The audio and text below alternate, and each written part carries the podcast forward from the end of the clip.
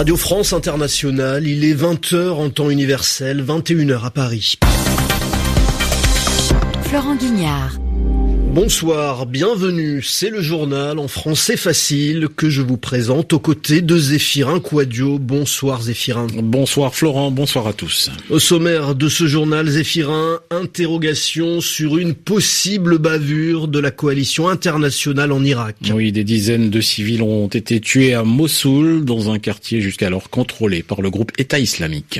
L'Europe a 60 ans aujourd'hui, cérémonie à Rome pour célébrer le 60e anniversaire du traité de Rome. Europe, c'est justement le mot de la semaine que nous décryptera Yvan Amar à la fin de ce journal. Et juste avant, nous serons en direct avec notre envoyé spécial à Luxembourg pour un match de qualification de l'équipe de France pour la Coupe du Monde 2018. C'est du foot.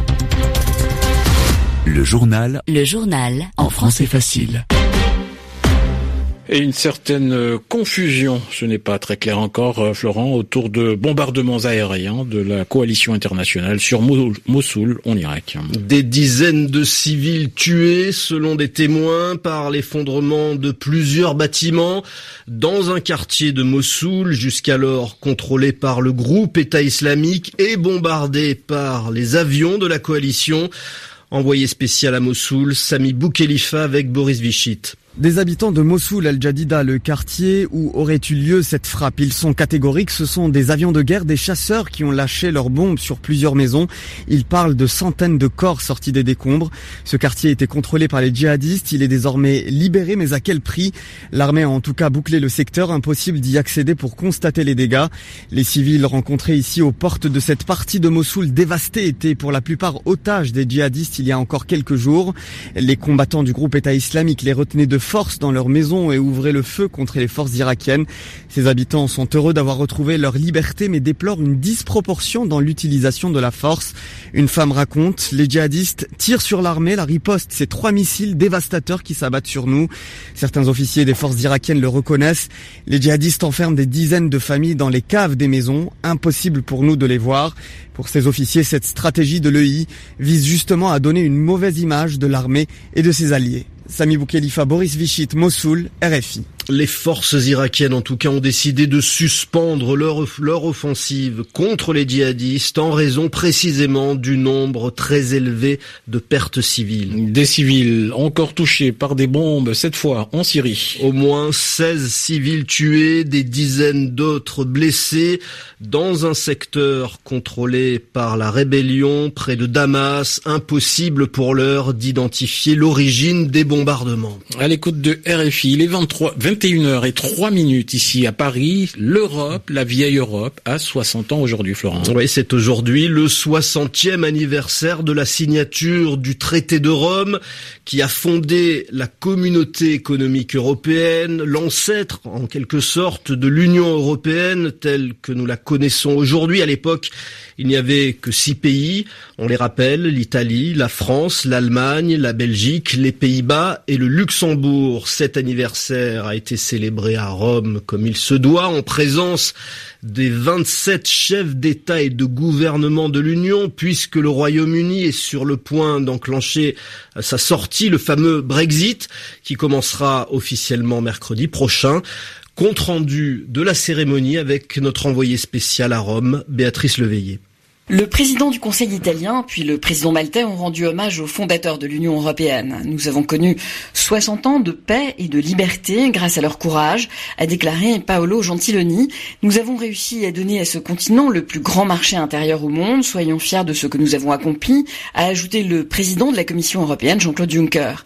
On est plus fort ensemble face aux défis de notre temps, face à la mondialisation, face au terrorisme, a déclaré de son côté le président français. Les dirigeants européens ont signé la déclaration de Rome, où il est question d'une Europe sociale basée sur un développement durable, une Europe plus forte sur la scène internationale, grande sur les sujets importants, mais moins présente sur les petits sujets.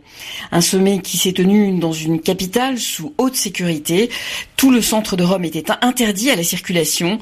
La plupart des monuments sont restés fermés, ainsi que de nombreux commerces. Béatrice Leveillé, Rome, RFI. Et en Turquie, le président célèbre cet anniversaire à sa façon. Oui, Recep Tayyip Erdogan menace de rompre avec l'Union européenne, très critique sur sa pratique du pouvoir et sur le référendum constitutionnel du 16 avril prochain.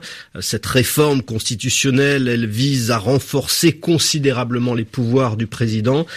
Eh bien, Recep Tayyip Erdogan évoque la tenue d'un autre référendum pour arrêter le processus d'adhésion de la Turquie à l'Union européenne, un processus qui a commencé en 1987. Allez, le foot à présent, Florent, avec un match de qualification de la France pour le Mondial 2018 qui se déroulera en Russie. La France joue contre le Luxembourg, la lanterne rouge comme on dit. C'est l'équipe qui est dernière au classement dans ce groupe A.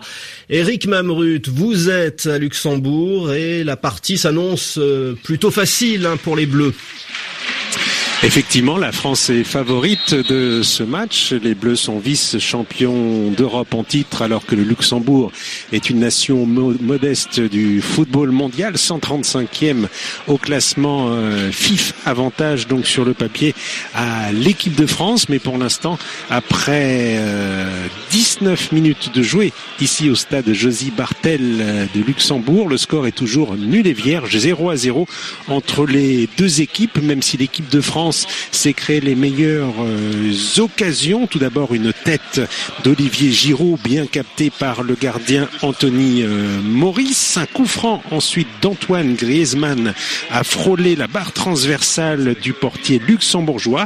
Griezmann bien lancé juste après par Dimitri euh, Payet qui s'est présenté seul devant le gardien Anthony Maurice. Maurice qui est bien sorti au devant de l'attaquant français et il a donc gagné son duel face à Antoine Griezmann du côté luxembourgeois. Une occasion, un tir de Stefano Bensi bien capté par Hugo Lloris. On en reste là donc pour l'instant. Domination française, mais pour l'instant, pas de but dans cette partie. Le petit pousset luxembourgeois tient tête à l'ogre français. Donc toujours 0, 0 à 0 entre les deux équipes après 20 minutes de jeu. Merci Eric Mamrut en direct de Luxembourg. Eric, on vous retrouve dans une vingtaine de minutes. On fera un point à la mi-temps de ce match Luxembourg-France.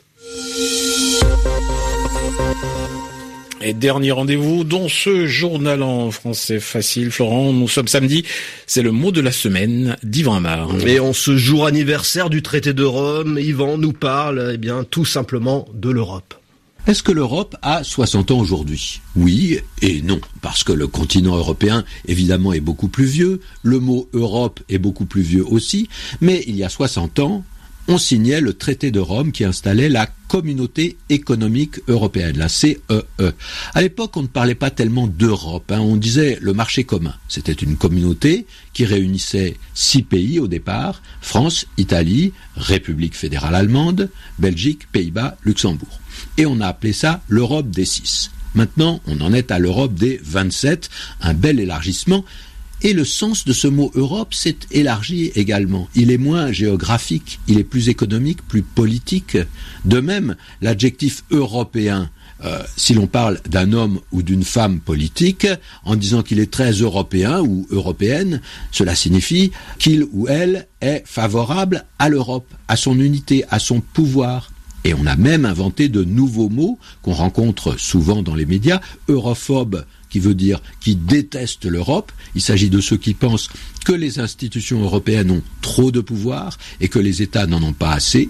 Mais plus souvent, on parle d'eurosceptiques, un terme moins violent qui désigne ceux qui ne croient pas à l'Europe, qui pensent que renforcer l'action européenne n'est pas une bonne chose. Et puis, même si c'est plus rare, on parle des eurocrates. Et là, il s'agit plutôt des fonctionnaires européens, de ceux qui travaillent pour les institutions européennes, surtout à Bruxelles ou à Strasbourg. Mais attention, quand on parle de eurocrates, c'est plutôt négatif, plutôt péjoratif et un peu moqueur. Ce sont ceux qui se méfient des eurocrates qui les appellent des eurocrates. Ainsi s'achève ce journal en français facile. Attention au changement d'heure cette nuit à partir de demain. Le journal en français facile sera toujours à 20h en temps universel, mais désormais à 22h heure de Paris. Très bonne soirée à tous et à demain.